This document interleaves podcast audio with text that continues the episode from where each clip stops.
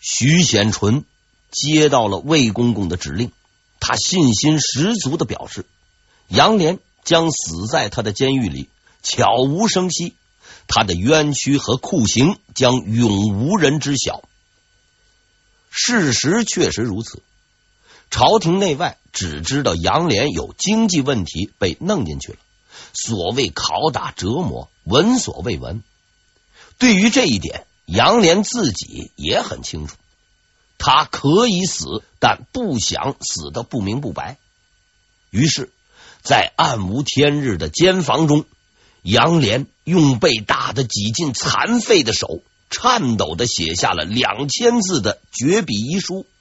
在遗书中，他写下了事情的真相以及自己坎坷的一生。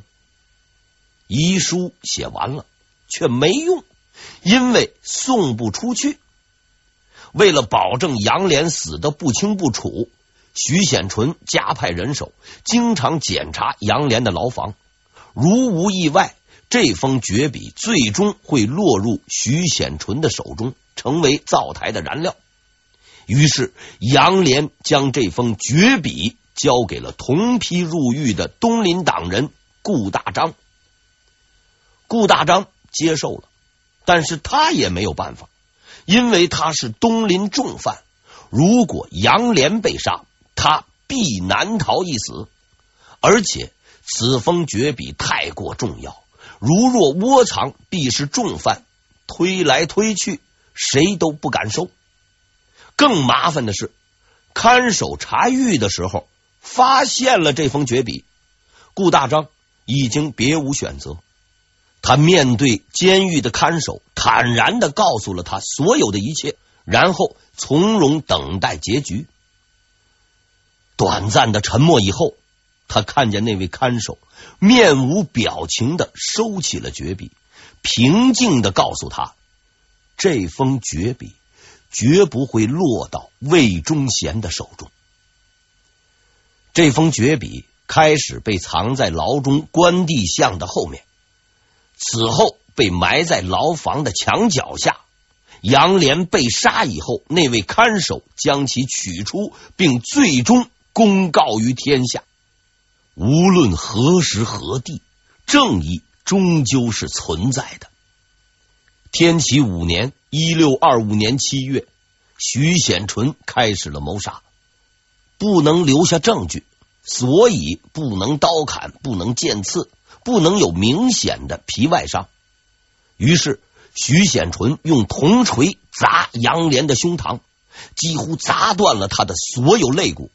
然而杨连没有死，他随即用上了监狱里最著名的杀人技巧——布袋压身。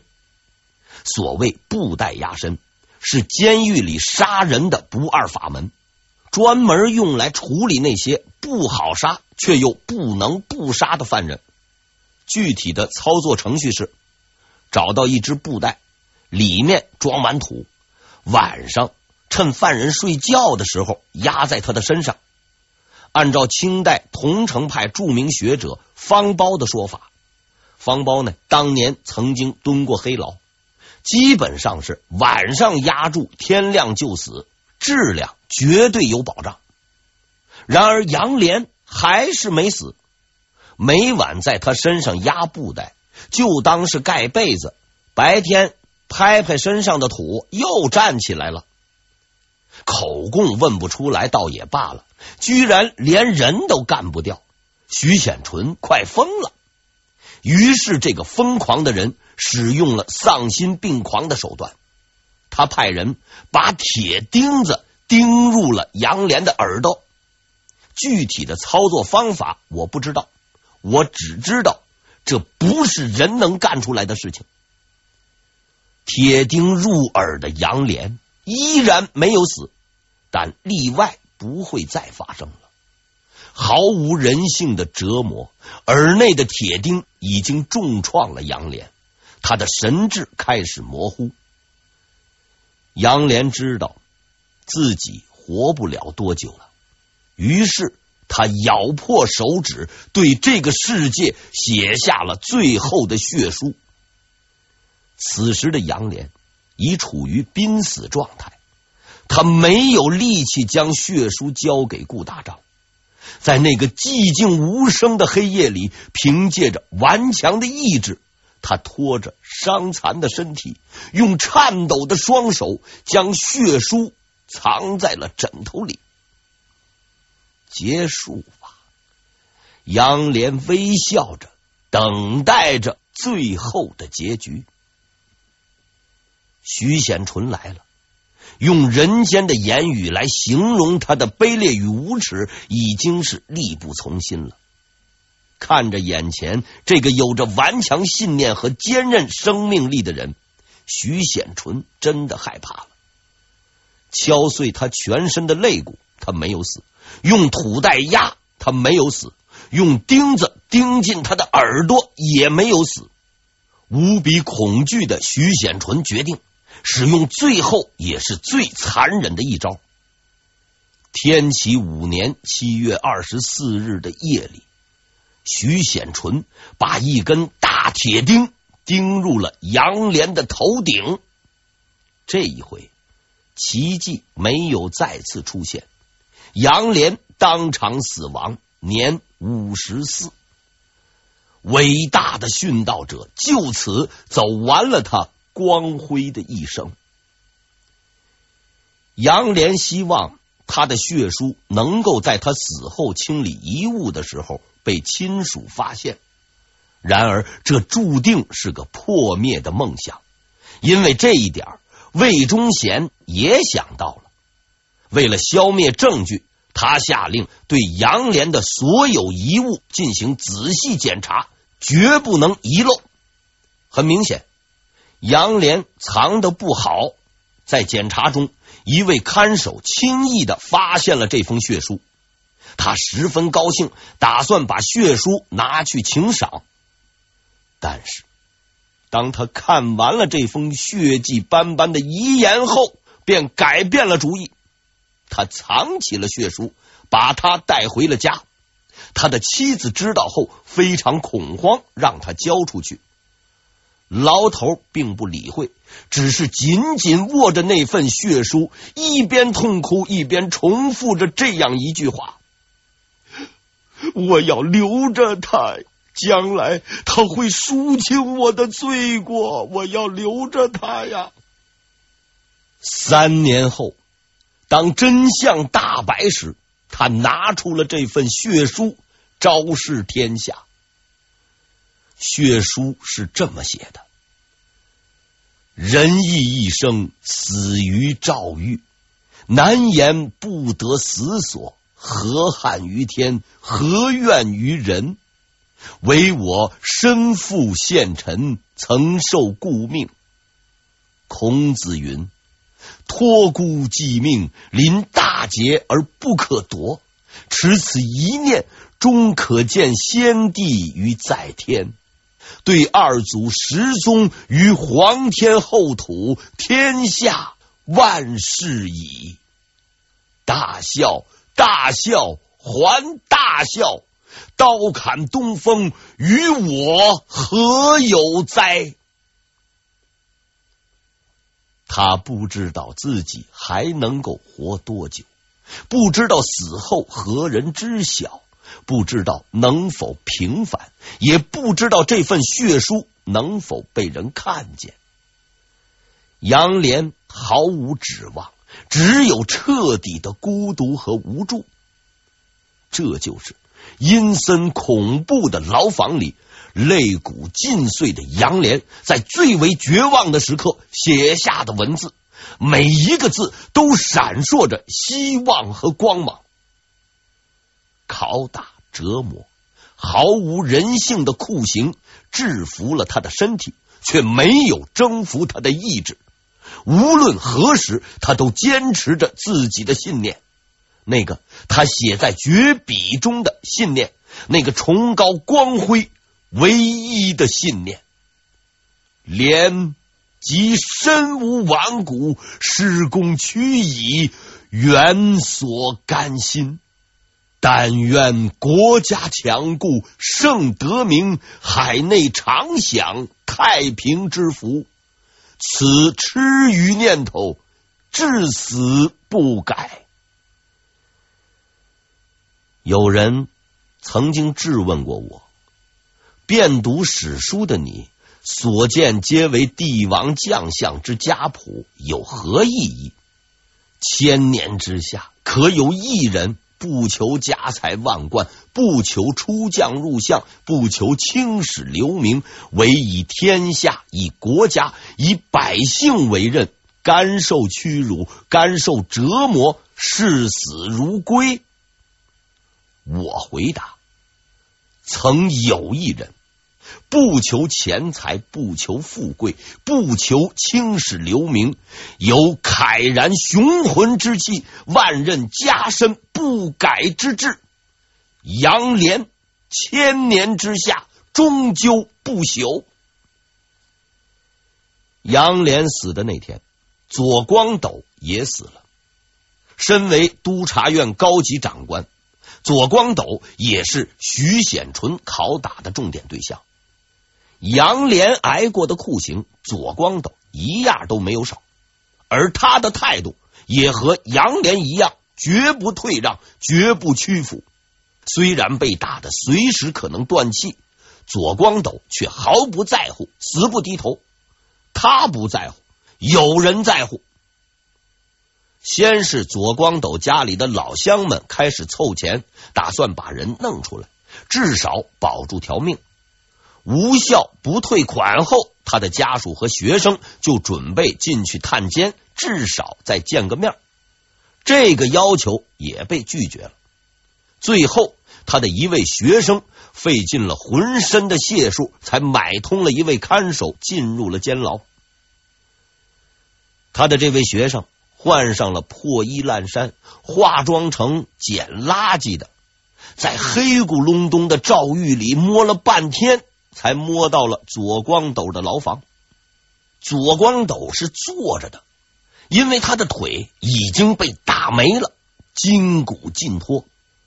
面对自己学生的到访，他没有表现出任何惊讶，因为他根本不知道，脸已被烙铁烙坏，连眼睛都睁不开。他的学生被惊呆了。于是他跪了下来，抱住老师，失声痛哭。左光斗听到了哭声，他醒了过来，没有惊喜，没有哀叹，只有愤怒，出奇的愤怒。蠢人，这是什么地方？你竟然敢来！国家已经到了这个地步，我死就死了。你却如此轻率，万一出了事儿，将来国家的事情谁来管？学生呆住了，呆若木鸡。左光斗的愤怒似乎越发激烈，他摸索着地上的镣铐，做出投掷的动作，并说出了最后的话：“你还不走？”再不走，无需奸人动手，我自己杀了你。面对着世界上最温暖的威胁，学生含着热泪，快步退了出去。临死前，左光斗用自己的行动给这名学生上了最后一课。一个人。应该坚持信念，至死也不动摇。天启五年七月二十六日，左光斗在牢中遇害，年五十一。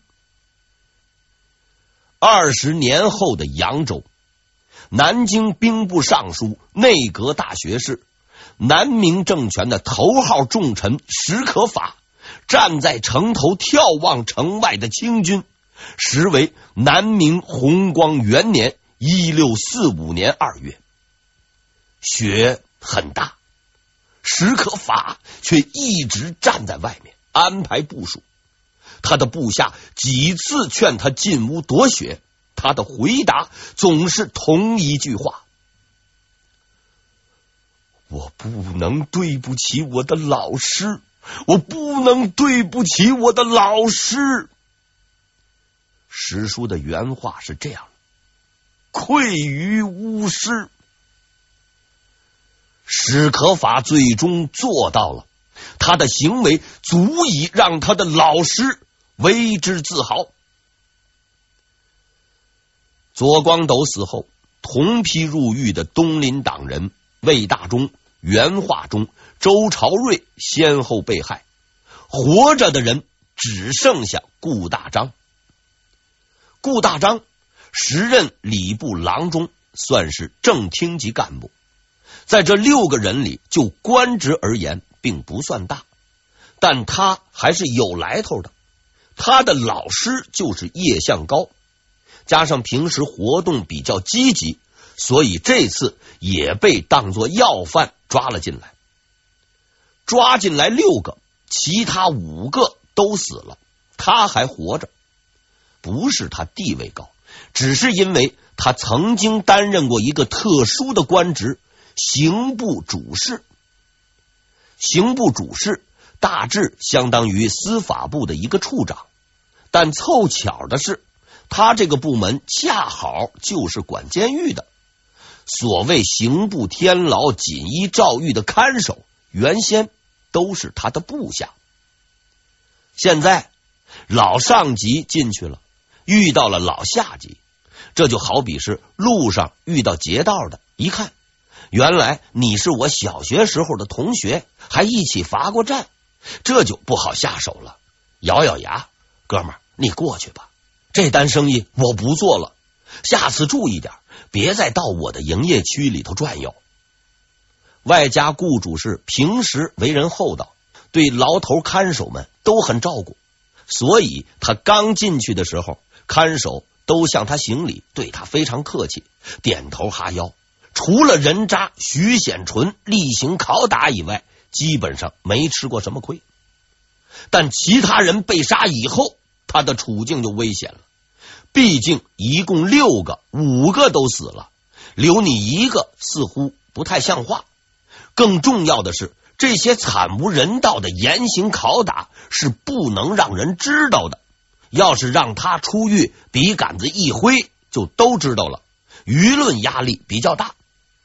事实上，徐显纯和魏忠贤确实打算把顾大章干掉，而且是越快越好。顾大章去阎王那里申冤的日子已经不远了。然而，这个世界上意外的事情总是经常发生的。一般说来，管牢房的人交际都比较广泛，特别是天牢、诏狱这种高档次的监狱，进来的大都有点水平。或是呢，特殊技能，江洋大盗之类的牛人也不少见。我们有理由相信，顾大章认识一些这样的人，因为就在九月初，处死他的决议刚刚通过，监狱看守就知道了。但是这位看守没有把消息告诉顾大章，却通知了另一个人。这个人的姓名不详，人称燕大侠。也在诏狱里混，但既不是犯人，也不是看守，每天就混在里面。据说呀，还是主动混进来的，几个月了都没人管。他怎么进来的，不得而知。为什么没人管，不太清楚。但他之所以进来，只是为了救顾大章。为什么要救顾大章，也不太清楚。反正他是进来了。得知了处决的消息，他并不慌张，只是找到报信的看守，问了他一个问题：“